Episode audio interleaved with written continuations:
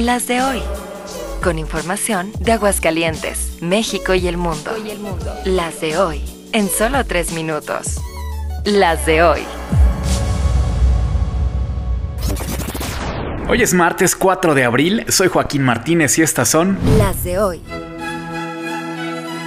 La feria es como una ola. Si te montas, te diviertes, pero cuida que no te arrastre.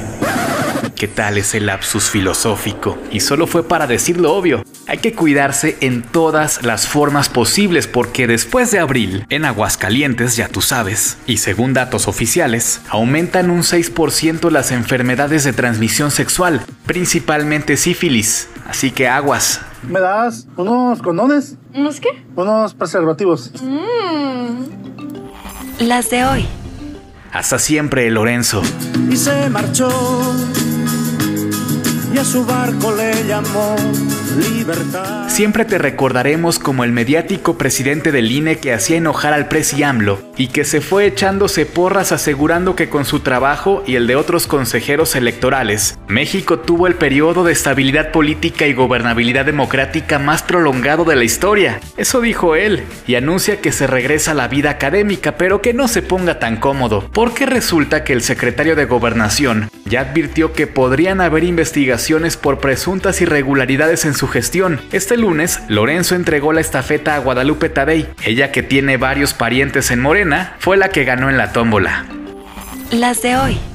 ¿Te acuerdas cuando el PRI era el partido que todas las podía, por las buenas o por las malas? Ah, era otro México. al poderoso, al grandioso e invencible Partido Revolucionario Institucional.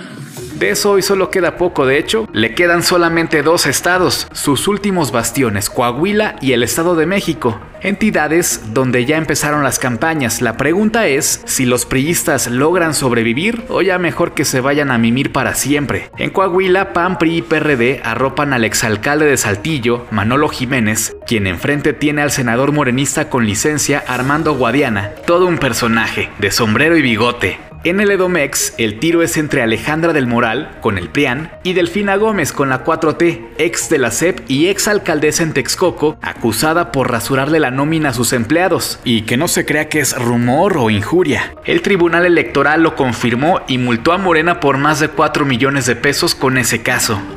Las de hoy. A veces es como Tony Stark, otras veces solo es medio patán. Hablamos del futuro quisiera, cuñado del gobernador de Nuevo León, Elon Musk. Ahora se peleó con el New York Times porque el periódico, uno de los más importantes e influyentes del mundo, se rehúsa a pagarle los 8 dólares al mes que desde este abril cuesta tener la palomita azul de cuenta verificada en Twitter. El polémico dueño de la red social del pajarito se puso punk y dijo que la tragedia del Times es que su propaganda ya no es interesante. Sopas pues. Las de hoy. Con la producción de Alejandro Gómez y guion de Joaquín Martínez, estas fueron... Las de hoy. Síguenos en redes sociales.